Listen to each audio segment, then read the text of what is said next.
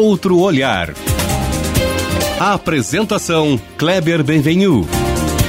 Olá, bom dia. Bom dia, família Bandeirantes. Bom dia para você que nos escuta na intimidade do rádio ou também que nos acompanha aqui pela internet. Num dos primeiros textos que eu escrevi para grandes jornais, isso já lá se vão mais de 20 anos, eu lembro que eu dizia assim, o título era Jovens Rebeldes Ontem e Hoje.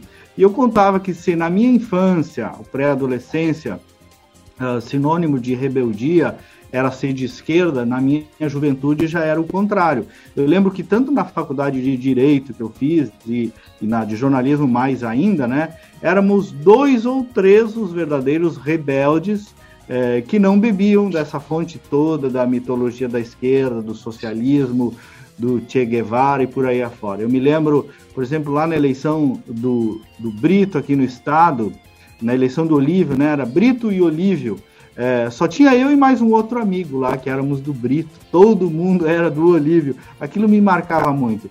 Eu dizia então nesse artigo: esses são os verdadeiros rebeldes. Nós, né? Porque ser jovem de esquerda é barbadinha, é moderninho, é queridão, né? No meu caso, ainda cristão, católico, já viu.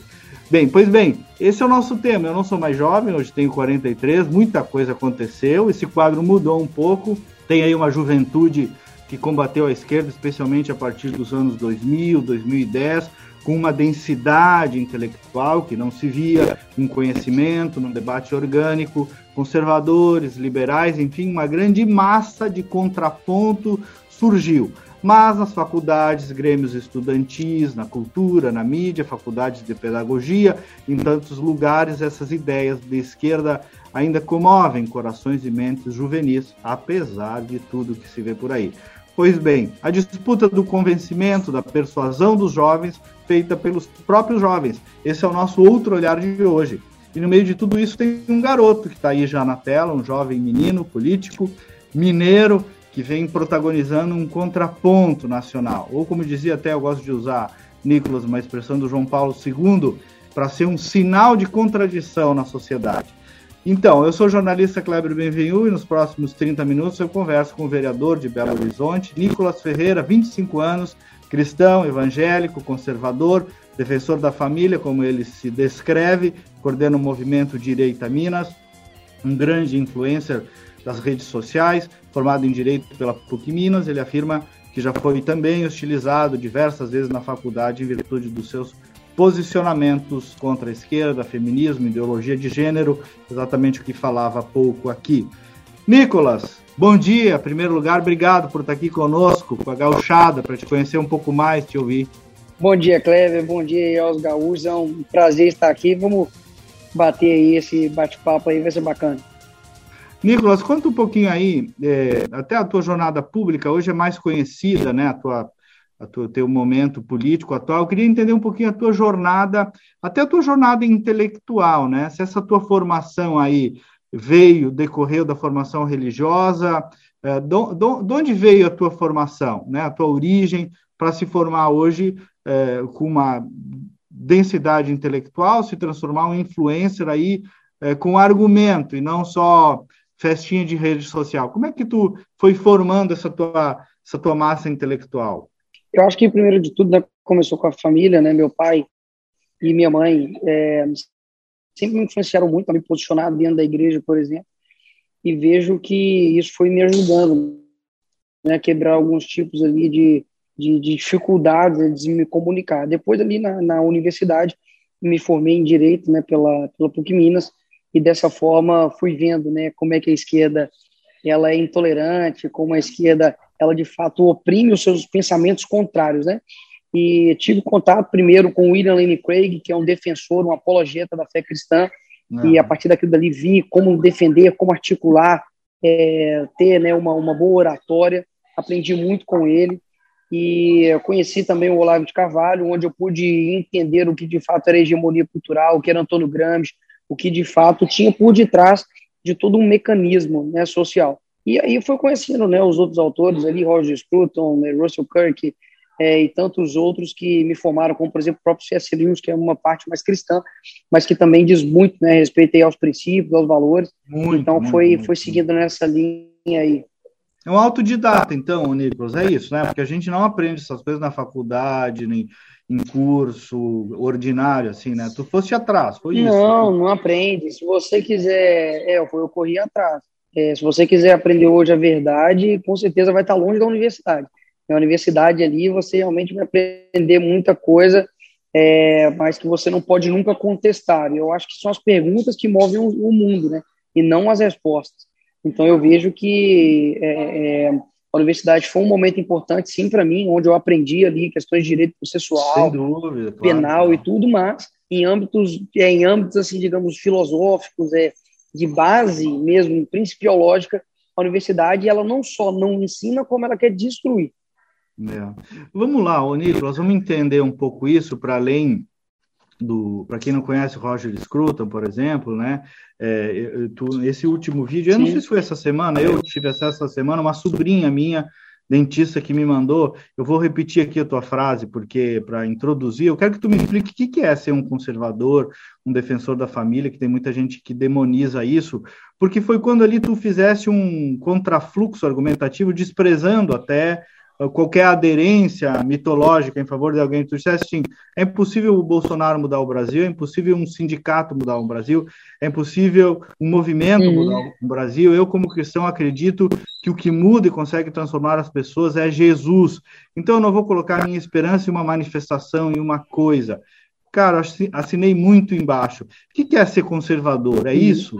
Então, ser conservador é você conservar aquilo que é bom, conservar aquilo que é eterno, né? Como diz o doutor Enéas Carneiro, é aquilo que é, é antigo não é velho, né? Aquilo que é antigo ele é eterno. Então a nossa base, né, é familiar, estrutural, de, de sociedade, tudo isso são princípios é, não velhos, mas eternos que têm construído toda a nossa sociedade. Então o conservador ele quer conservar aquilo que é bom. O Russell Kirk fala que nós somos como anões né, em cima de ombros de gigantes, ou seja, eu só consigo enxergar além porque eu estou em cima deles e por isso que eu consigo enxergar além. Então, o conservador ele não é contrário à novidade, ele não é contrário ao progresso, pelo contrário, ele só acredita que as mudanças que devem ser feitas na sociedade devem ser mudanças feitas de forma gradual e não de uma hora para outra, porque isso pode gerar uma consequência, né? Assim como o seu corpo, como a sociedade, ela como um corpo, né? Se você quer mudar aí a sua dieta, você não vai ficar 24 horas sem comer isso pode gerar consequências para você. Se você quer ficar com um físico melhor, você não vai correr uma maratona, porque isso pode gerar a morte, inclusive, para você. Então, a sociedade, da mesma forma, quer alterar algo, quer mudar algo, que faça de forma gradual e não com uma mentalidade revolucionária, porque geralmente a história mostrou que isso pode gerar consequências é, muito grandes aí para a sociedade. Nicolas, você fala aí bastante de Gramsci, né? Eu estudei, estudo bastante Gramsci também. Uh, traduz um pouco isso aí no teu linguajar. Aqui o Rio Grande do Sul é, um, é uma fonte, foi uma fonte pioneira das ideias de Gramsci, né? Primeiro governador, o primeiro prefeito de capital, Tarso Genro, é, muita gente veio daqui abastecer organicamente o PT nacional, inclusive, e eu noto assim uma força ainda muito grande na juventude é, pelo gramscismo. Explica para a gente aí, traduz do que se trata isso quando tu te refere. Antônio Gramsci é fundador né, do Partido Comunista Italiano. Ele foi preso ali pelo Mussolini, o verdadeiro fascista. Né? Hoje muita gente xingou de fascista, mas não sabe de fato o que é. E de fato Mussolini ele era um fascista, né? Nada contra o Estado, tudo pelo Estado e nada fora do Estado. Então é, ele foi preso pelo Mussolini por suas ideias serem consideradas muito revolucionárias. E dentro do cárcere, né, ele pegou ali diversos cadernos, começou a escrever a respeito de jornalismo, a respeito de educação, a respeito de, da própria sociedade, da cultura, o que hoje é conhecido como os cadernos do cárcere, que está compilado ali em oito volumes. É, e lá ele traz algumas teorias. Uma delas diz respeito à hegemonia cultural, onde ele divide hegemonia e poder. A hegemonia seria o domínio psicológico das massas, e o poder seria o domínio sobre a administração pública, sobre o exército, sobre a polícia, que no caso seria o poder do Estado. E o que ele fala? já não é mais uma guerra, né, de fato armada, né, como Marx propunha. Na verdade, a, através da cultura você vai transformar as pessoas. Então ele trazia, né, o círculo de cultura que era o, o dentro das fábricas se reunia ali os operários e através do diálogo você transformaria o homem em um novo homem. Então é isso que, que o Paulo Freire fez, né, para dentro das escolas. ele transportou o círculo de cultura das fábricas e jogou para dentro das escolas, a fim de não a escola ser um local de produção de conhecimento, mas ser um local de reprodução de conhecimento. Ou seja, você não precisa mais fazer uma revolução, porque você vai ganhar as bases e quando você tomar o topo, as bases já estão todas com você. Então você não precisa fazer uma revolução, botar arma na cabeça de ninguém para poder fazer com que ela concorde com você, porque todos já estão pensando de uma forma hegemônica. Quer dizer, a esquerda substituiu a revolução das armas pela revolução cultural.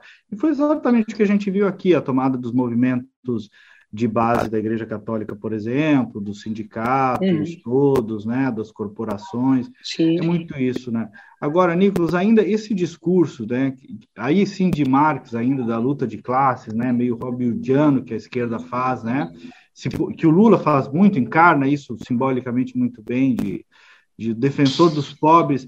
É, isso, embora só tenha elite lá, né, a esquerda é toda quase feita da elite, aquela manifestação do dia 12 ali, aquele palco de São Paulo, estava muito claro isso, né? Uhum. Mas esse discurso de defesa do pobre, tu acha que é um troço que ainda tá, que pega bastante, por exemplo, na juventude? Ah, pega, porque assim, a esquerda ela é expert em propaganda, né? Desde a União Soviética eles eram muito bons em propaganda, né? Os próprios nazistas, né, que é bom lembrar, né, Partido Nacional Socialista, né, é, e eles são muito bons em propaganda, em se mostrar algo que não são. Então, acho que isso cola ainda, né, de colocar como Lula pai dos pobres, de que ele está preocupado com o social. Né? Na verdade, o socialismo não tem nada a ver com isso. Na verdade, é um interesse escuso ali por detrás, e a gente precisa ficar muito atento com isso. É uma guerra de narrativas, né? É uma guerra de narrativas que a gente tem que ganhar jogando a realidade para as pessoas. Opa, pera lá, é, o, o, o, Lula é o pai dos pobres. Ah, é? Então por que então que onde as ideias dele é aplicada tem miséria, né? Como em Cuba, né? Como na própria Venezuela, a própria Argentina agora está enfrentando né, um recesso, uma recessão absurda.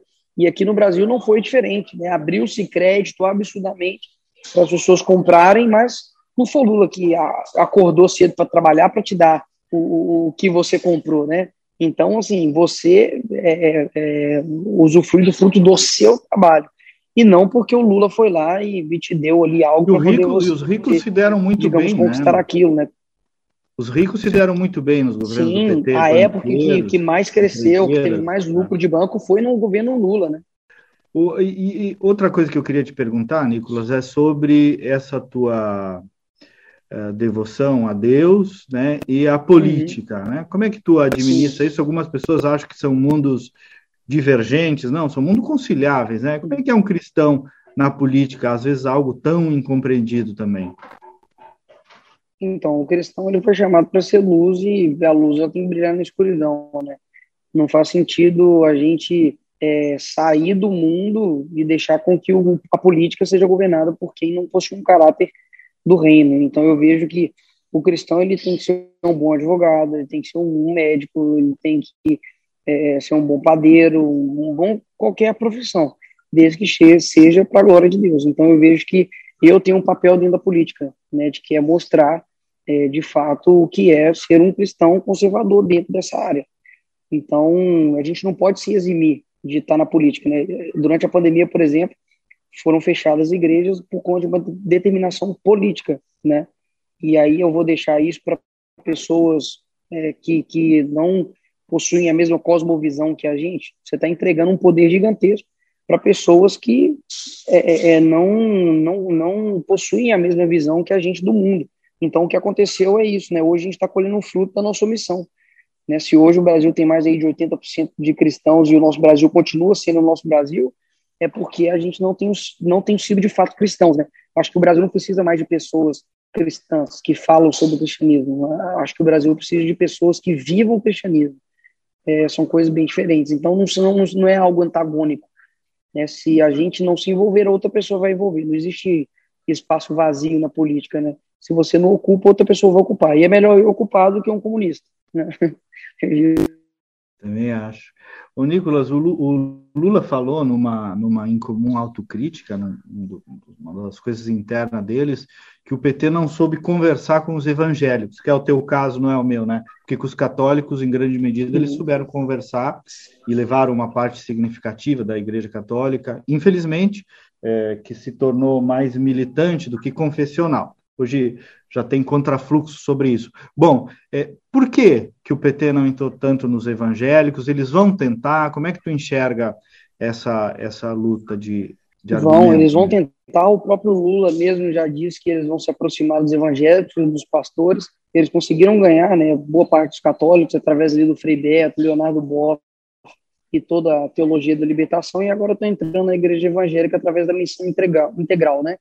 Que diz respeito basicamente a um evangelho mentiroso, né? onde é um evangelho somente de caridade, de lutar contra a desigualdade, sendo que Jesus Cristo nunca pregou isso, no sentido de que isso não é o objetivo do evangelho. Jesus é, veio nessa terra não foi para poder acabar com a pobreza, foi para poder pagar um preço que você não conseguia. Ponto, trazer salvação. Nem então, só de pão o homem viverá, né, Nicolas? Exato, exato. É. Então eles querem se aproximar disso porque sabem que os evangélicos possuem um poder político muito grande ainda, né, no Brasil. Então, a gente tem que ficar atento, né, com isso, para que isso não ocorra, assim como que ocorreu na Igreja Católica, né? E o Lula, inclusive, deu uma declaração há pouco tempo, né, dizendo que quando ele ganha, se ele ganhar as eleições, ele vai colocar os padres e, e, e pastores no, no, no lugar deles, né? Falando que todo mundo tem liberdade de expressão, mas um pastor e um padre não pode ser defensor de um genocida, né?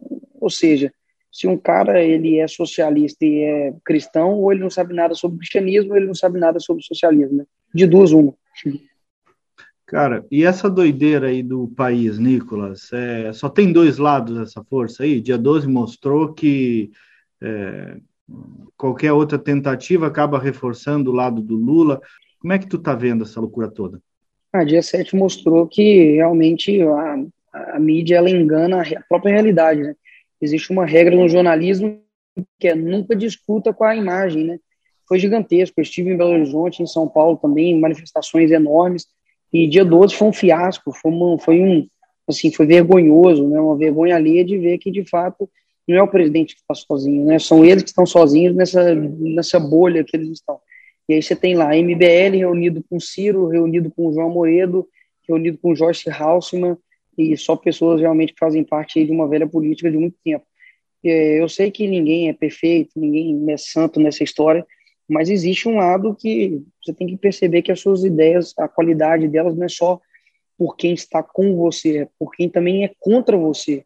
Então, quem está do lado contrário é PT, PCdoB, é Partido Socialista, é UNE, é MST, é Boulos, é, artistas globais. Então, assim, é, as manifestações deixaram muito claras, né?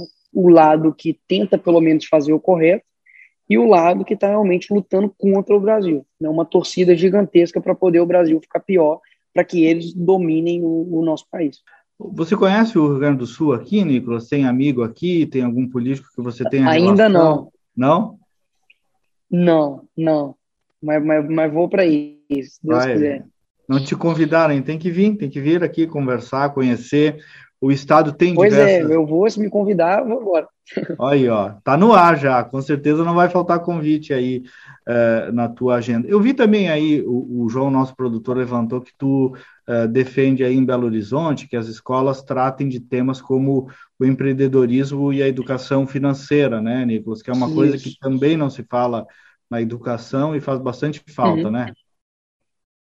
Sim, eu fiz um projeto de lei para poder incluir empreendedorismo e educação financeira dentro das escolas. Né? Eu acho que hoje nossos jovens eles não sabem nada sobre isso e acaba que gastam dinheiro de forma errada e acaba não tendo uma visão empreendedora, não conseguindo administrar bem o seu dinheiro e a gente precisa né, colocar isso em nossas crianças, nossos adolescentes, para que eles invistam na bolsa, para que eles criem ali o seu próprio negócio e não fiquem dependendo do Estado babá, né? Um Estado que tudo provê mas depois o, vem a, a conta ali, né, nos seus impostos, tanto diretos quanto indiretos. Né? Então, é uma proposta, um projeto de lei que eu fiz e está caminhando. Vamos ver se vai dar certo. Nicola, eu gosto de fazer uma pergunta que é a seguinte: na hipótese de o Lula ganhar, o que vem por aí? Por exemplo, aborto e, e controle da mídia? Que mais? Então, aborto e controle da mídia, com certeza, né? Tanto que no plano de 2018 do governo Haddad e Manuel Dávila estava bem explícito. Regulamentação da mídia. Eu li todo o projeto, todo o, o, como é que fala? Todo o projeto plano de, de governo, governo, do a, plano de governo do Haddad e da Manuela Dávila estava lá bem explícito, regulação da mídia.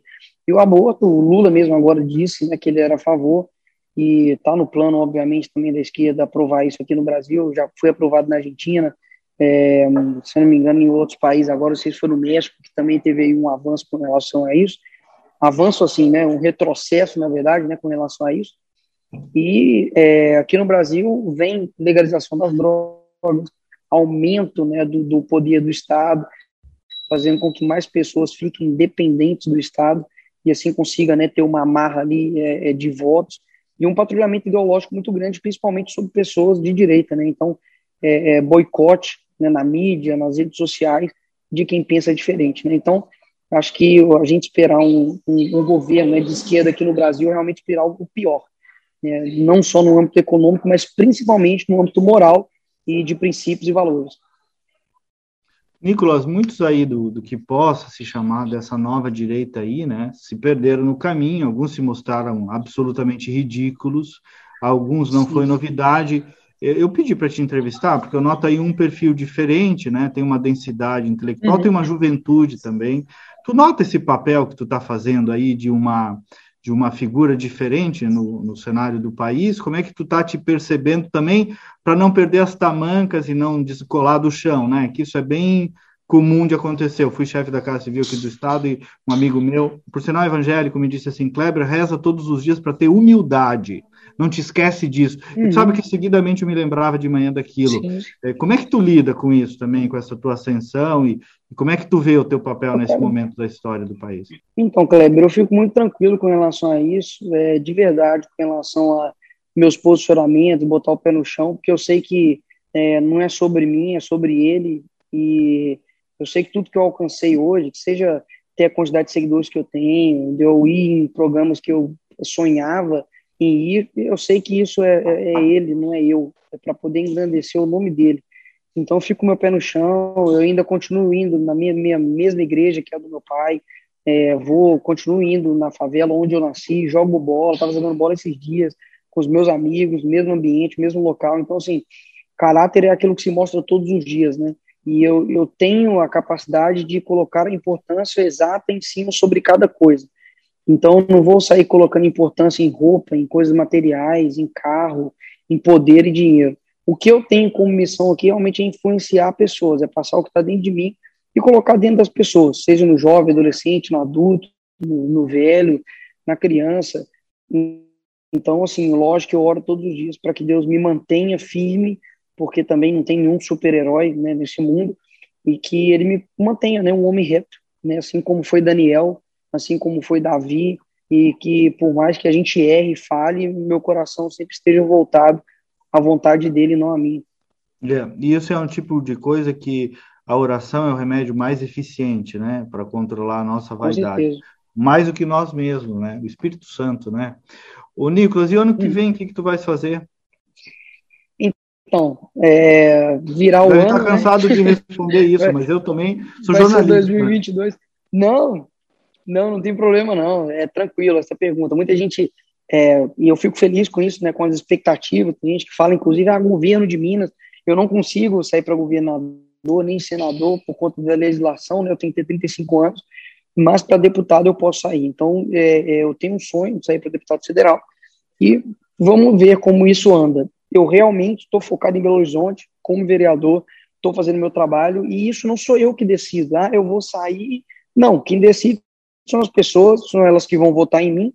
Então, eu estou esperando para ver se realmente eu bato o martelo com relação a isso, se serei mesmo candidato ou não, mas continuo fazendo meu trabalho aqui, mas um sonho que eu tenho de fato é chegar à federal. Legal. Nicolas, queria deixar um espaço aí para tu falar um pouquinho com, com a nossa audiência, especialmente da tua idade, né? Alguém que está aí querendo ter essa formação de base moral, principiológica na vida, né? Sim que tu que está sendo muito influenciado por esse ambiente doido e também mundano, né, de muita oferta, de tudo, né? Uhum. É, enfim, com teus do alto aí da tua pouca idade, mas que tu desse para os teus para a galera da tua idade, assim, uma sugestão de caminho e de uma mensagem, enfim, para os gauchinhos e gauchinhas. Então, aos gaúchos aqui, meu, meu humilde né, orientação, conselho e recado que eu deixo para vocês, principalmente jovens, é que vocês pensem que existem coisas maiores em jogo, né? É, não fica pensando somente no final de semana. Eu vejo que toda ação nossa tem uma consequência, então não viva achando que você vai viver para sempre. Tente buscar realmente o sentido da sua vida, e isso vai fazer com que você passe por dificuldades, sofrimentos de forma melhor. Não ignore o sofrimento, a dor na sua vida. Não ignore, é, a, a, não ignore a dor e o sofrimento na sua vida, porque ela é uma professora e ela te ensina muito. Então, hoje, enquanto o mundo quer que você ignore a dor, ela está querendo fazer com que você ignore um ensinamento muito grande. E não acho que política é meramente cargo político, é expressão partidária. Política diz respeito à influência. Então, tome cuidado com aquilo que você está alimentando a sua alma, através de músicas, através de filmes, de, de amigos, de pessoas que estão em volta de você, porque você não é um robô, você não é alguém que não possui sentimentos e pode ter certeza que se você está vivo é porque você tem um propósito a fazer. Busque com todas as forças, todos os dias acordar e buscar o seu propósito. Depois que você descobrir ele, pode cair o mundo, não importa, nada consegue parar alguém com um propósito. Então é isso que eu deixo para vocês. Isso não é algo que eu ouvi falar, é algo que eu vivo e que realmente Cristo me salvou, me deu uma nova vida, uma, uma, uma forma de enxergar o mundo muito melhor. Isso quer dizer que eu estou isento de guerra? Pelo contrário, muita guerra.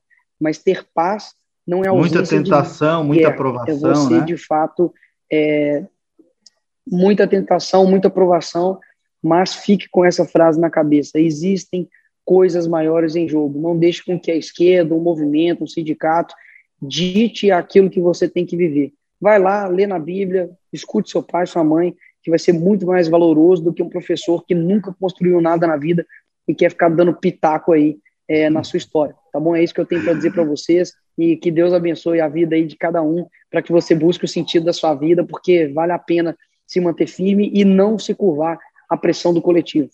É isso aí. A, a gente resistiu, né, Nicolas? Eu, eu, resisti desde quando tinha cabelo, hoje não tenho mais. Eu continuo resistindo, não me aconteceu nada, não me arrependi nem um pouco de fazer isso. Eu também tá não me arrependo nem um pouquinho. Estou aqui com os meus três filhos lindos, minha esposa, glória a Deus, e vamos em frente, né? Não sem, não sem perrengue, como tu disse, aprendendo com o sofrimento também. Eu sempre falo disso nos meus espaços. Obrigado, querido, pela tua gentileza, pelo teu carinho. Deus te abençoe, né? E que, que isso. siga iluminado aí Amém. cuidando do país. Tá? É, muito bem. O Amém. outro olhar. Muito obrigado, Kleber. Pois não, pode, pode concluir. Muito obrigado aí aos ouvintes aí do Outro Olhar. Deus abençoe vocês, aos gaúchos aí. Espero conhecer Rio Grande do Sul e vai ser um prazer encontrá-los. E espero que tenha somado um pouco aí na vida de vocês aí, de quem escutou e quem acompanhou aí. Muito obrigado mesmo, de verdade, um abração. Muito bem, queridos ouvintes da família Bandeirantes, o nosso programa é produzido pelo jornalista João Vargas, sob a coordenação da Critério, resultado em opinião pública. É, nós voltamos no próximo sábado com mais uma edição. Até lá, bom fim de semana!